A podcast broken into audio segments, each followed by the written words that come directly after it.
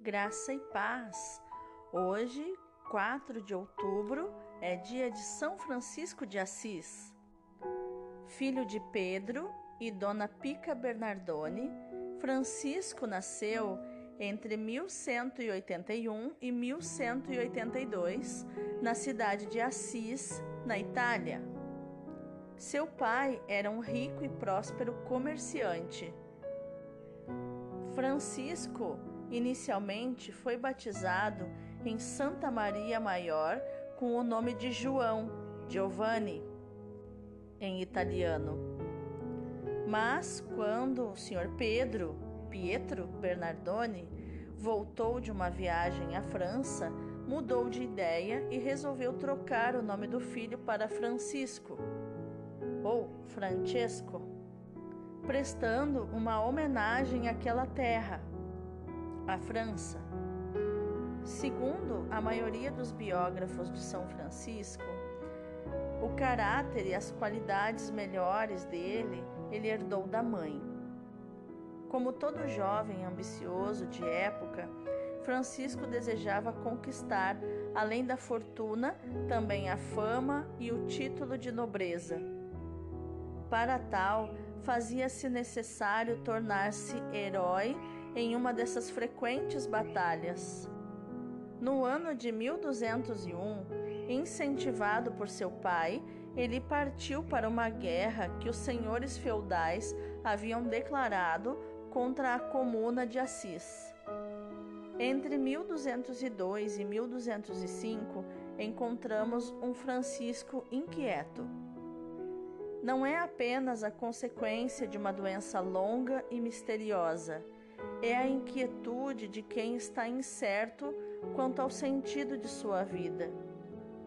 Ele decide ser cavaleiro e vai, em nome da honra, defender a Igreja e seus interesses, convocados pelo Papa Inocêncio III. Na cidade de Espoleto, sintomas de febre fizeram com que Francisco não pudesse partir. Ali pensou ter ouvido a voz do Senhor com quem dialogou.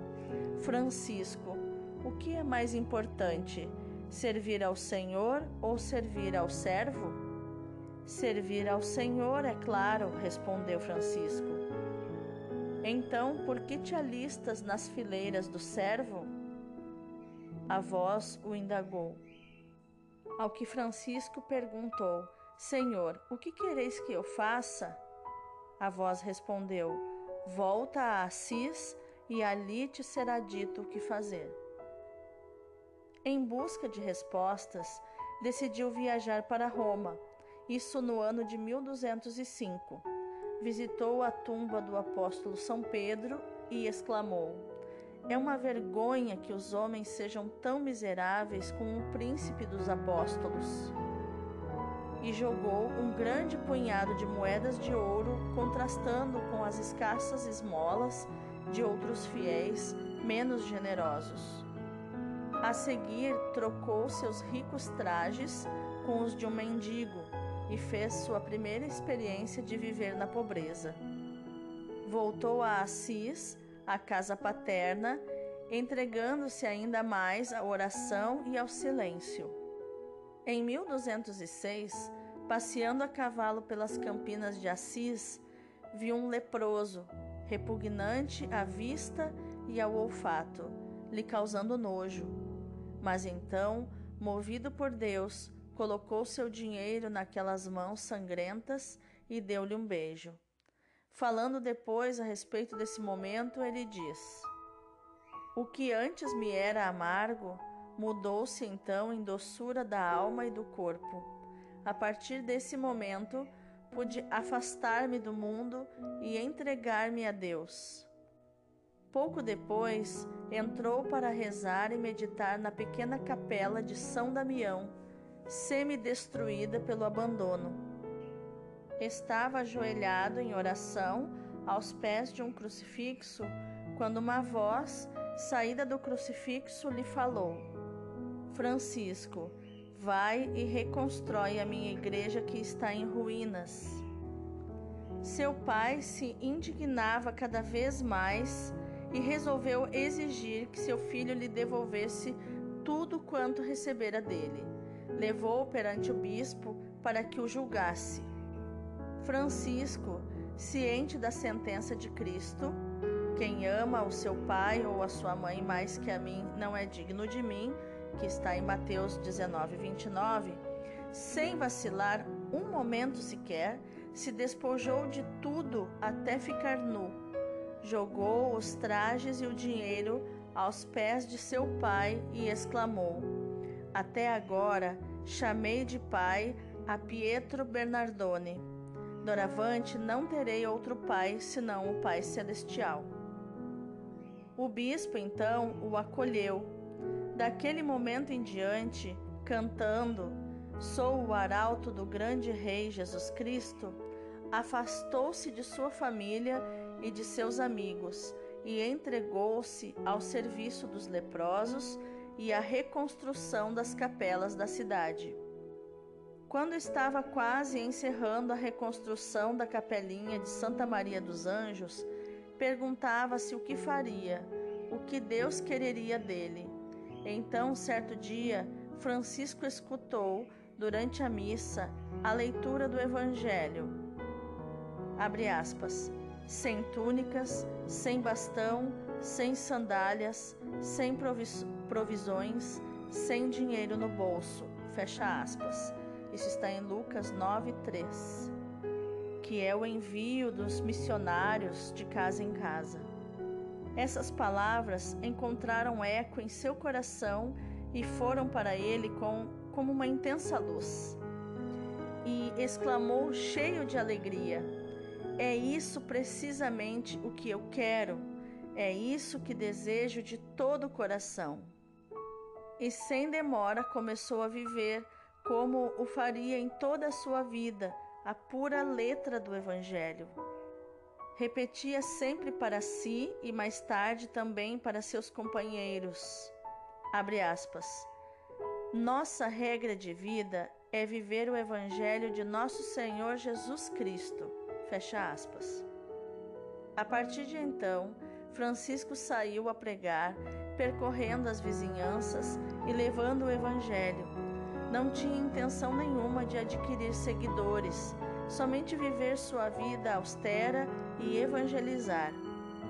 Porém, logo Bernardo de Quintaval se juntou a ele e, pelo caminho, juntou-se aos dois Pedro de Catânia.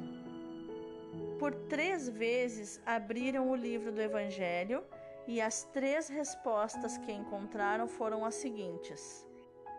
A primeira resposta foi, abre aspas, se queres ser perfeito, vende o que tens e dá-o aos pobres. Depois vem e segue-me.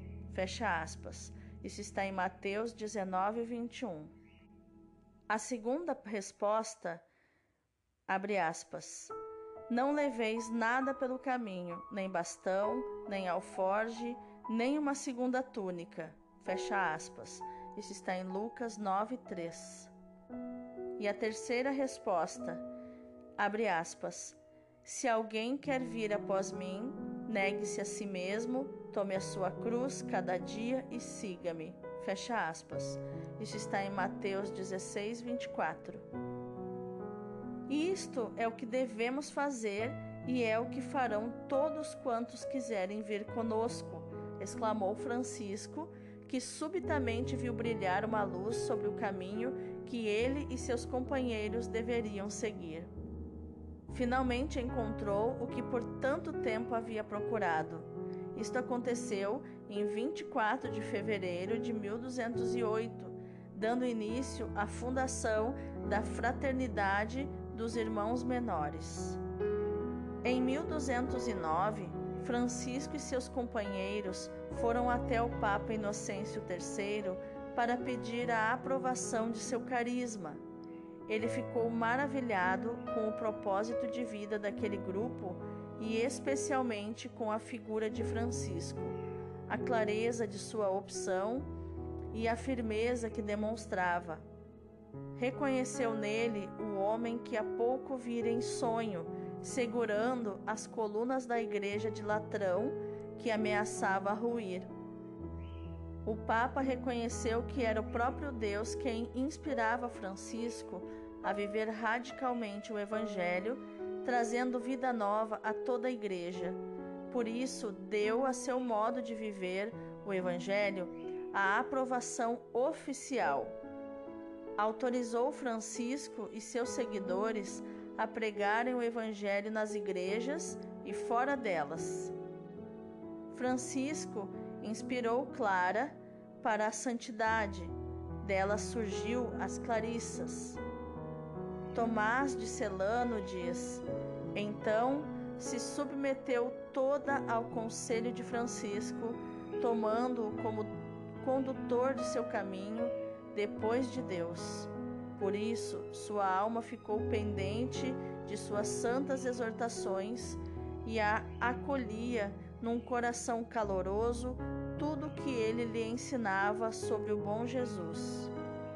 Já tinha dificuldade para suportar a elegância dos enfeites mundanos e desprezava como lixo tudo que aplaudem lá fora para poder ganhar a Cristo. Fecha aspas.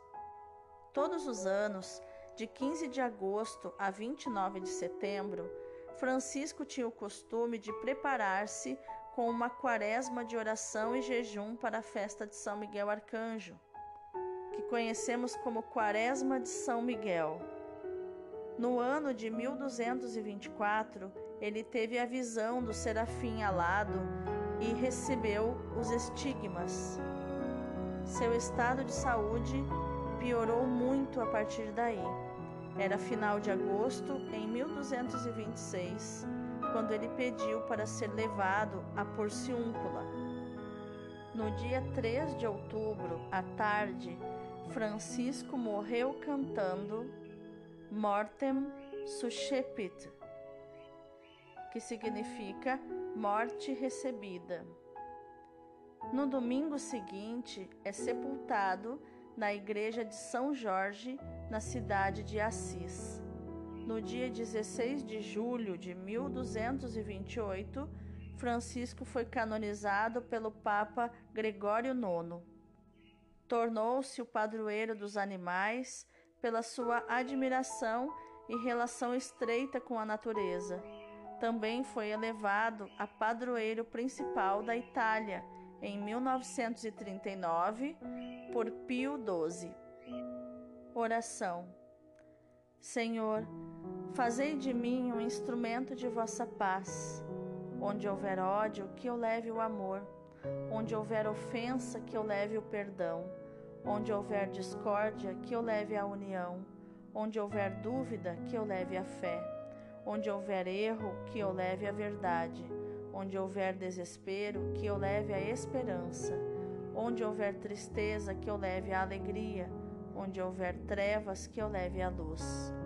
Ó Mestre, fazei que eu procure mais, consolar que ser consolado, compreender que ser compreendido, amar que ser amado, pois é dando que se recebe, perdoando que se é perdoado, e é morrendo que se vive para a vida eterna. Amém. São Francisco de Assis, rogai por nós.